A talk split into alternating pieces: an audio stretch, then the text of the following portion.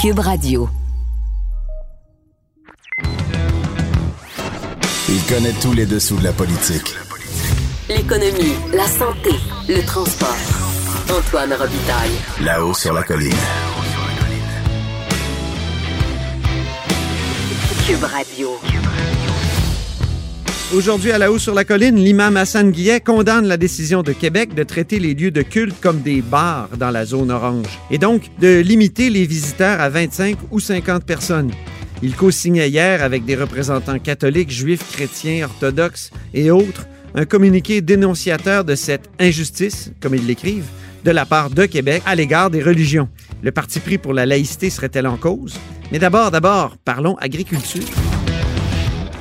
Là-haut sur la colline. Une entrée privilégiée dans le Parlement. Cube Radio. La COVID nous a fait prendre conscience de l'importance de l'autosuffisance alimentaire. On en discute avec le ministre de l'Agriculture et de l'Alimentation, André Lamontagne. Bonjour. Bonjour, M. Robitaille. Bonjour. C'est pas la première fois. Là, vous lancez aujourd'hui une stratégie, il faut dire, là, de- d'autosuffisance alimentaire. C'est c'est pas la première fois qu'un ministre met l'accent sur l'achat chez nous en agriculture. Et euh, en 2013, il y avait François Gendron qui lançait une politique de souveraineté alimentaire. C'est un autre mot, peut-être un peu plus chargé. Vous en inspirez-vous? Ben, en réalité, aujourd'hui, ce qu'on annonce, c'est vraiment une stratégie nationale pour l'achat d'aliments québécois dans les institutions publiques. OK. Alors, c'est sûr qu'ultimement, ça peut avoir, ça peut puis ça va avoir une incidence, si on veut, sur notre autonomie alimentaire, là, mais ça vise vraiment euh, l'achat par les institutions publiques d'aliments du Québec. Donc, c'est un, pro- c'est un projet d'achat chez nous d'abord et avant tout. Et là, j'imagine que. Pour les, Oui, oui, allez-y. Pour les aliments, c'est ça. Donc, euh, la Pour les, pour les institutions publiques. les, les écoles, les hôpitaux, euh, je dirais les prisons aussi. Est-ce qu'il y, qu'il y a autre chose? Est-ce qu'il y a. euh, Oui, ben en réalité, on a deux. On a on- dans un premier temps, là, ce qu'on vise, là, c'est tous les établissements de santé et d'éducation. On en a 1858, honnêtement, les ai tous répertoriés. Là.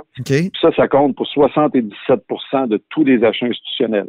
77. Après ça, on a les, après ça, on a le service à l'enfance, on a les, les pénitenciers euh, dans les autres bureaux gouvernementaux, transport et tout ça. Là. Ça, c'est un autre, euh, je vous dirais, euh, près de 1600 organismes là, qu'eux autres comptent pour l'autre 23 là, qui reste pour avoir notre 100 là. OK. Alors là, on- vous commencez par le 77 des, des, des achats. C'est ça que si je comprends? Oui. bien? OK. Tout à fait. Mais en même temps, honnêtement, à partir du moment où on lance ce- cette, mobilisation-là, où on lance le répertoire des aliments, euh, des aliments euh, québécois, ben naturellement, euh, on, s'attend aussi à ce que ça ratisse plus large aussi. C'est, parce qu'il y a, comme un effet d'entraînement qu'il va avoir sur le terrain. Mais la première cible, effectivement, là, c'est tous les établissements d'éducation et puis de, de, de domaine de la santé. Est-ce qu'on sait dans ces établissements-là quel est le pourcentage actuel de consommation de produits québécois?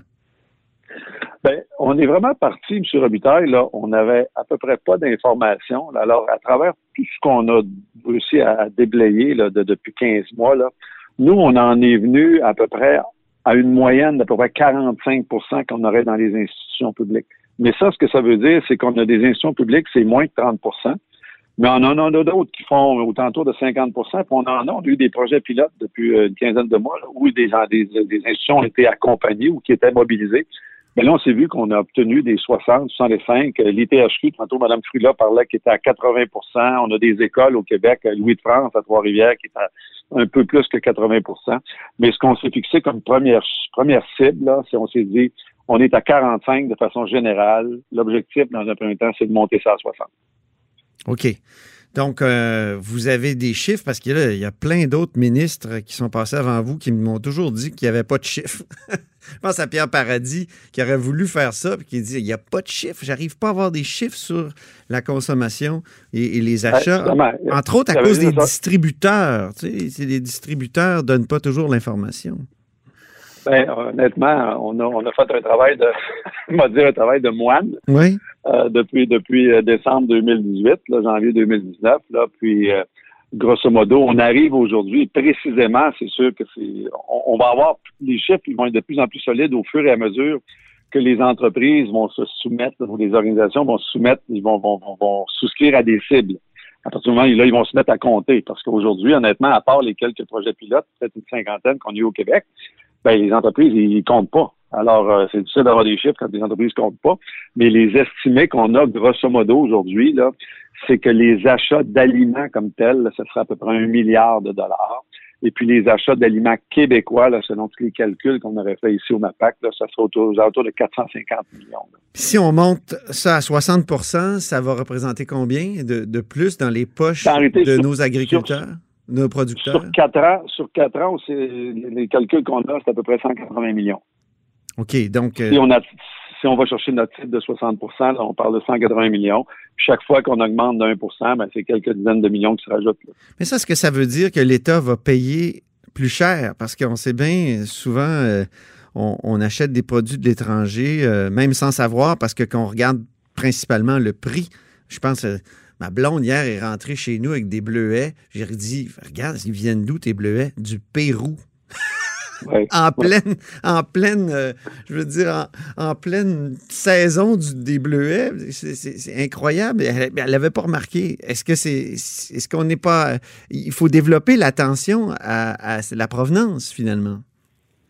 Il faut développer l'attention à la provenance, puis je vous dirais de, façon générale, nos entreprises de transformation alimentaire, un, il y a 60, presque 70% de l'agriculture primaire au Québec est transformée en aliments préparés au Québec. Là. Et puis, euh, la majorité de ces entreprises-là sont, sont, sont, très compétitives. Où on va intervenir vraiment, c'est euh, au niveau de l'accompagnement, au niveau des, des politiques d'approvisionnement. Euh, quand on a le partenariat avec les, les, THQ, on va avoir vraiment des conseillers en approvisionnement local.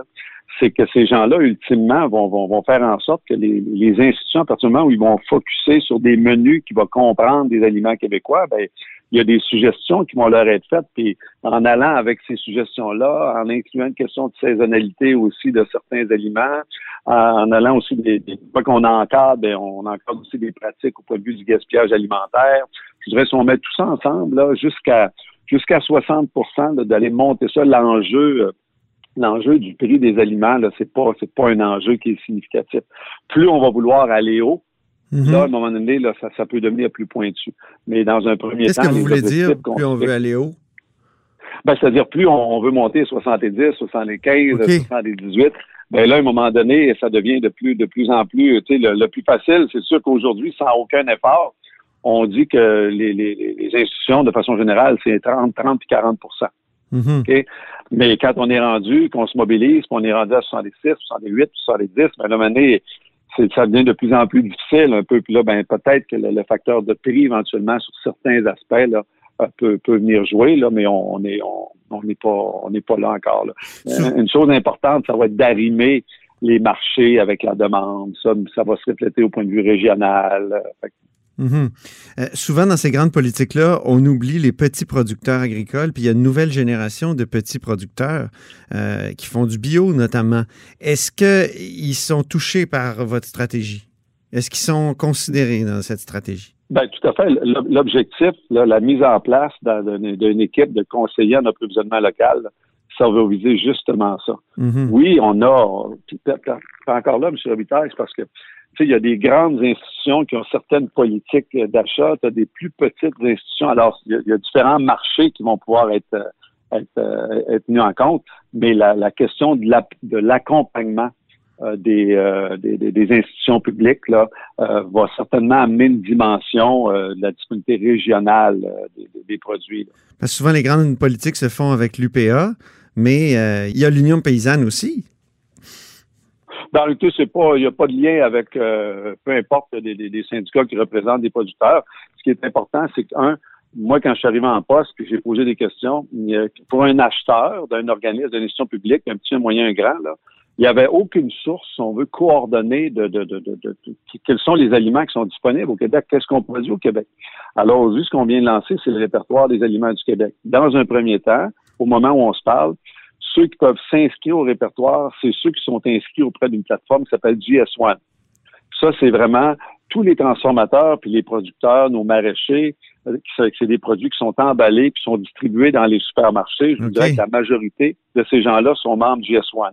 Nous, ce qu'on veut faire, c'est d'ici la fin de 2021, on veut mettre en place un autre volet de la plateforme du, du répertoire des aliments qui va permettre aux plus producteurs ou ceux qui sont pas inscrits auprès du GS1, qui sont dans d'autres circuits de distribution, qui vont pouvoir euh, inscrire leur d'eux-mêmes Mhm. leurs produits, leurs différents produits sur le répertoire des aliments du Québec. Alors, quelqu'un va être dans une région quelque part, il y a des décisions à prendre, il va avoir accès aux informations, naturellement, que nos producteurs, nos transformateurs vont avoir rendues disponibles. Mhm. Le- L'autre jour, je suis allé manger euh, au Café du Parlement, puis c'est la même chose pour le, le restaurant Le parlementaire quand il va ouvrir. Il y a des tomates qui ont été cultivées devant le Parlement. Est-ce que ça, c'est Mhm. pas aussi une solution pour l'autosuffisance alimentaire? C'est que les restaurants, les institutions, puis même les particuliers se mettent à produire eux-mêmes une partie de leur nourriture. Ben, tout à fait. Je vous dirais que moi-même, cet été, euh, je mange des, des petites tomates que j'ai cultivées avec un de mes voisins. Ah, ben j'allais vous poser Alors, la question. Ouais, vous faites un Ah, potager oui, vous-même? Tout à fait, là, oui, des, des, des- petites tomates, là, mais euh, j'ai un de mes frères euh, qui demeure euh, au lac Saint-Jean qui était tout fier de m'en- m'en- m'envoyer pendant l'été des photos là, des, des, des bacs qu'il a mis en place pour cultiver une partie de ses légumes. Euh, ben écoute, il n'y a rien qui exclut rien. Là. Aux parlementaires, d'ailleurs, sont déjà, euh, de, de- de- ce qu'on me rapporte, là, sont déjà au-dessus de 60 là, au niveau des aliments, les aliments québécois là, qui sont euh, qui sont utilisés là, à la cafétéria là, pour préparer, euh, pour, pour euh, répondre à, la demande là, quand on est là. Fait qu'il y a pas, il y a pas, écoutez, les opportunités sont là. Il s'agit de, de, de comment on peut encore. Mais est-ce que l'État peut aider? Est-ce que l'État- se rencontrent encore plus? Est-ce que l'État peut aider cette production locale-là, cette production hyper locale euh, à, à l'occasion? Est-ce que est-ce qu'il pourrait y avoir un crédit d'impôt à la création d'un potager ou quelque chose de même? Ou? Ben, on aide, je voudrais honnêtement, là, on aide déjà beaucoup. Euh, Il y a toutes sortes de programmes d'aide. Moi, juste l'an passé, là, j'ai, on a, on a, on a, il y a 128 nouvelles entreprises, principalement des, des petits maraîchers, là, qui, qui ont lancé leur entreprise. On a 58 autres, je pense, au-dessus de presque 200 entreprises qui sont de petite taille, qui visent exactement ce dont vous me parlez, là, qu'on est venu en soutien. On a toutes sortes de programmes pour les accompagner euh, quand ils veulent s'acheter des abris pour faire des serres. On a un programme de serres là, que je vais annoncer euh, euh, cet automne de soutien à toute l'industrie séricole où le volet pour les plus petits va être euh, va être très costaud là puis euh, il va y avoir beaucoup d'accompagnement.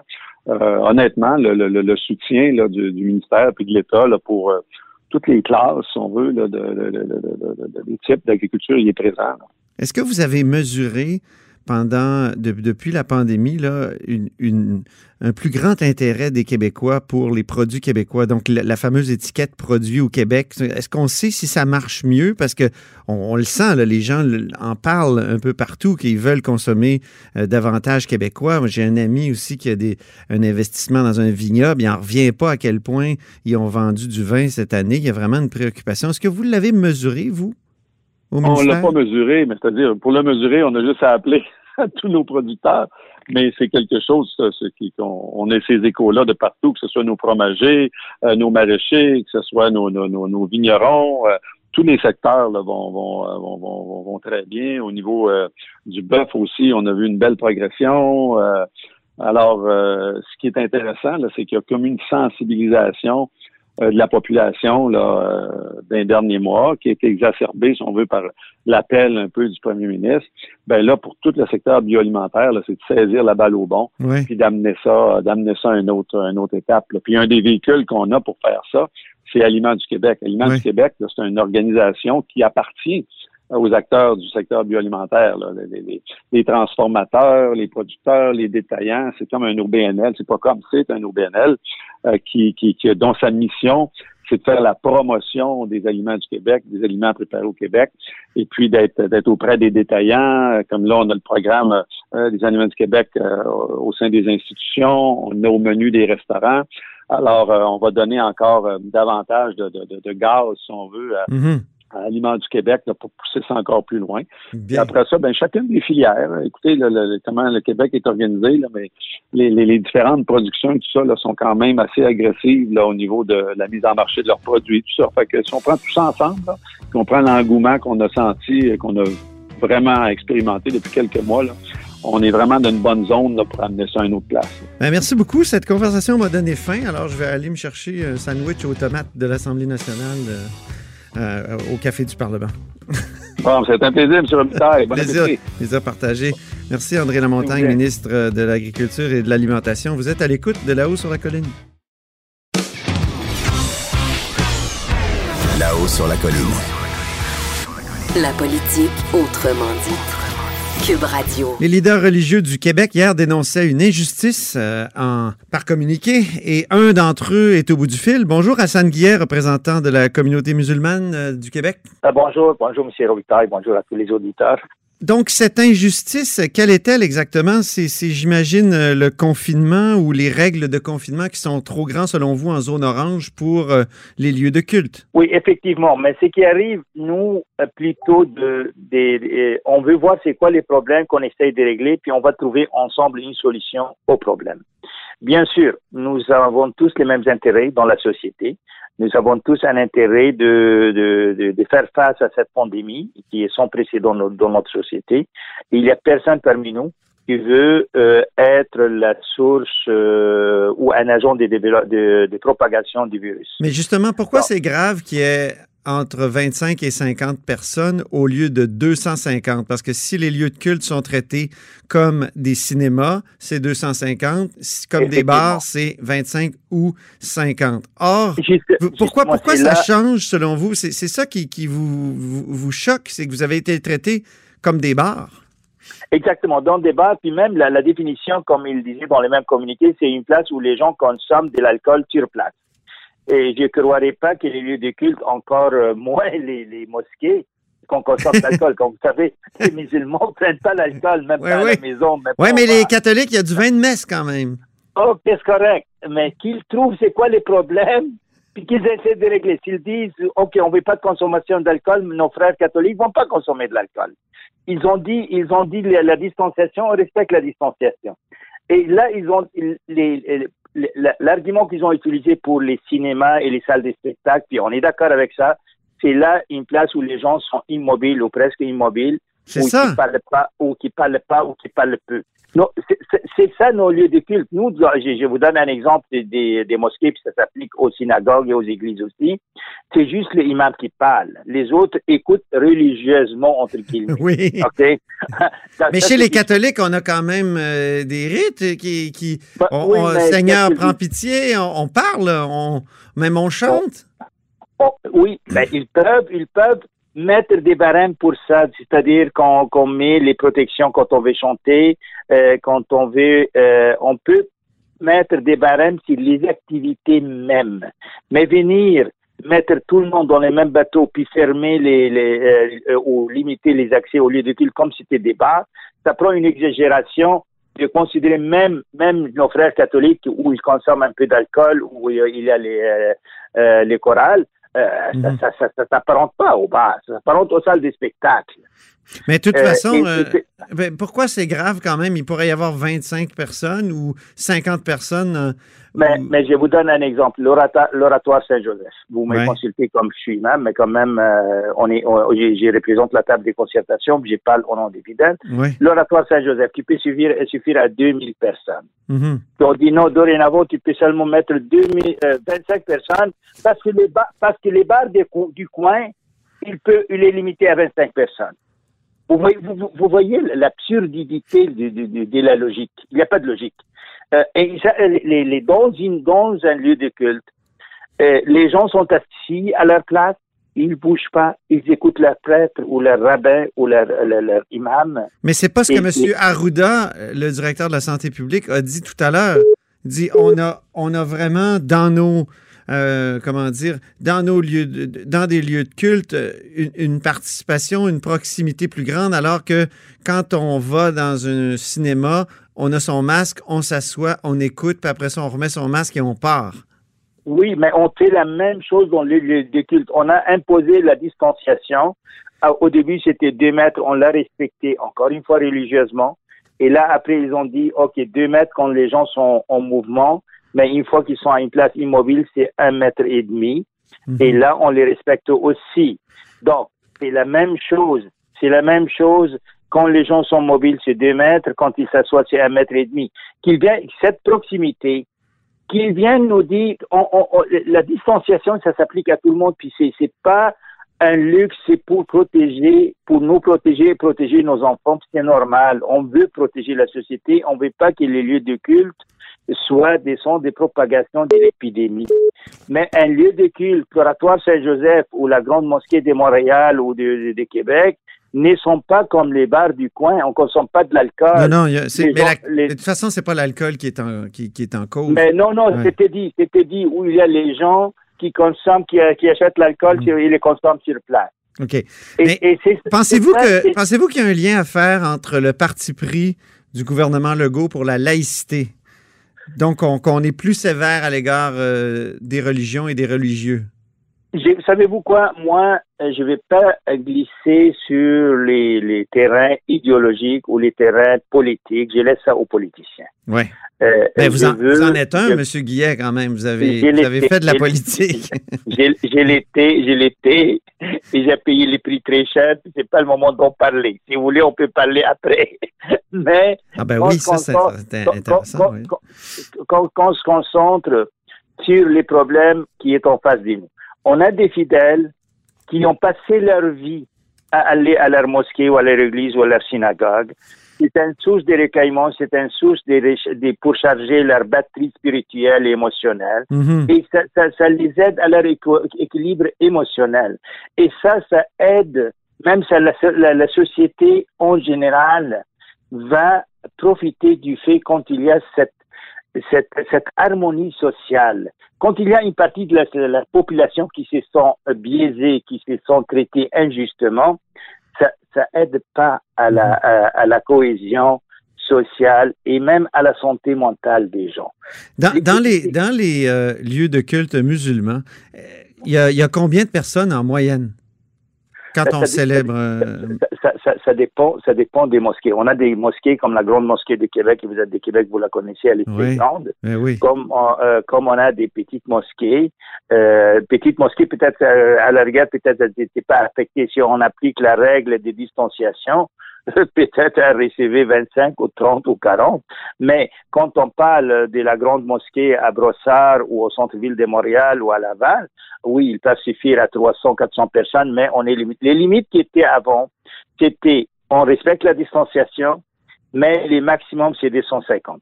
Mhm. Donc, comme l'oratoire Saint-Joseph, il peut suffire à 2000 personnes, mais avec la, donc c'est pas la limite de la distanciation qui s'appliquait, c'est la limite euh, du chiffre absolu qui est 250 personnes. Mais dans les petites mosquées, ce n'est pas le chiffre de 250 personnes, c'est la distanciation. Avec la distanciation, on, est, on ne pourrait pas remplir plus que la mosquée peut prendre euh, euh. Donc, Est-ce que vous avez repris contact avec euh, le gouvernement? Parce que hier, dans votre communiqué, là, vous disiez il n'y a pas de dialogue, ils répondent pas à nos lettres, ils répondent pas à nos courriels. Vous étiez très, très sévère, là, tout le groupe de religieux. Là, puis il y avait là-dedans euh, le- cardinal Lacroix, des Lacroix, catholiques. euh, euh, tout- toutes les communautés religieuses étaient là à peu près. Effectivement, c'est c'est- nous, on agit au nom de la table des concertations interconfessionnelles. Cette table représente euh, Oui. euh, plusieurs, plusieurs euh, confessions. Euh, il y a les catholiques qui sont une partie très intégrante et là-dedans. Il y a les protestants, il y a les juifs, il y a les musulmans. Donc, euh, on, euh, on parle du même voix au nom de la communauté des fidèles. On veut pas des traitements, des, euh, on veut pas des traitements faveurs. Dès le départ de l'épidémie, on s'est réunis, on a, on a lancé ça parce que justement parce que on a, un- vous savez, le gouvernement. Mais est-ce qu'ils répondent à vos questions? Est-ce que, est que, est que vous avez repris contact?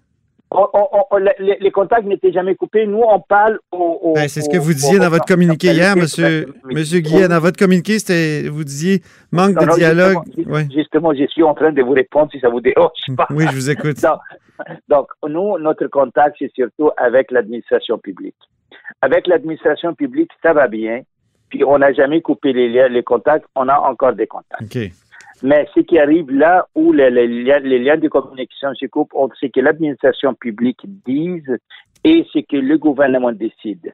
On dirait que c'est pas euh, euh, euh, un manque de contact, de, communication entre nous et l'administration publique, que ce soit le ministère de la Santé ou autre. On dirait que c'est entre l'administration publique et le gouvernement. Parce que je vous donne un petit exemple qui est très, très flagrant, très, très concret. Au début, on a développé un protocole pour euh, justement protéger les citoyens Et là, on l'a proposé, même on a eu euh, une réunion, ou même deux, avec des, des, des, euh, des- personnes très haut placées dans le gouvernement des- des- de la fonction Oui. publique. D'accord. Et on, on leur a présenté les protocoles, ils l'ont beaucoup aimé, ils nous sont revenus avec des commentaires.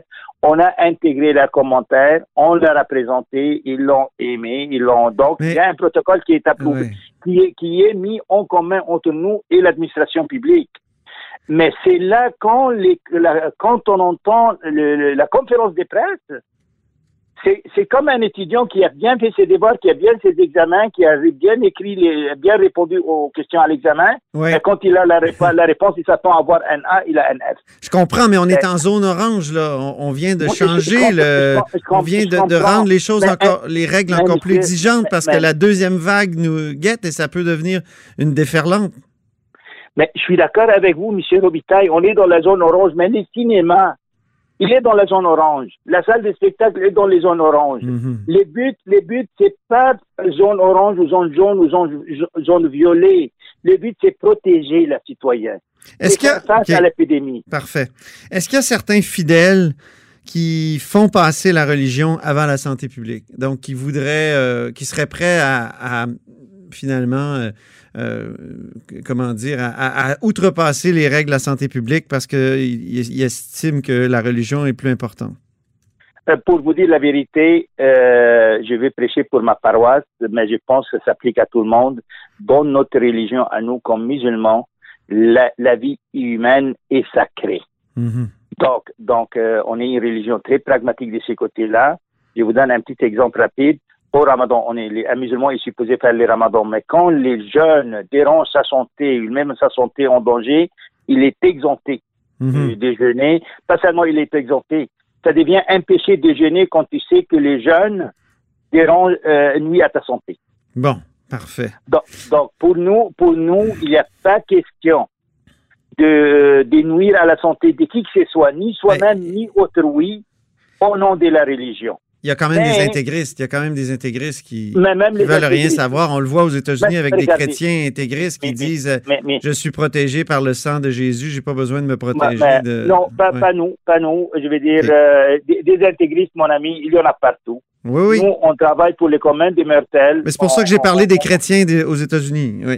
Oui, oui, oui, mais ces gens-là, lu les, j'ai lu les nouvelles comme vous, et on sait il y a, il y a des intégristes partout, même, même chez les musulmans aussi, il y a des, des intégristes, il y a des partout. Mais nous, on essaye de protéger les communs des mortels, on essaye d'être Mhm. des citoyens responsables et des bons musulmans, et des bons chrétiens et des bons juifs, et protéger la société. Et Merci. nous, on a, et nous, on a une obligation civique comme citoyens responsables, mais on a aussi une responsabilité devant devant notre Créateur de protéger la vie humaine, parce que c'est sacré. La vie humaine en islam est sacrée, puis on ne met pas la vie humaine en danger. Merci beaucoup pour cet entretien, Hassan Guillère, représentant de la communauté musulmane au Québec. Puis la prochaine fois, je vous rappelle, puis je veux savoir quel prix vous avez payé pour votre euh, tentative politique. Ça m'a intrigué. Ça m'a intrigué. Les auditeurs de là-haut sur la colline aussi veulent euh, sûrement savoir. Au plaisir. Merci. Cube Radio.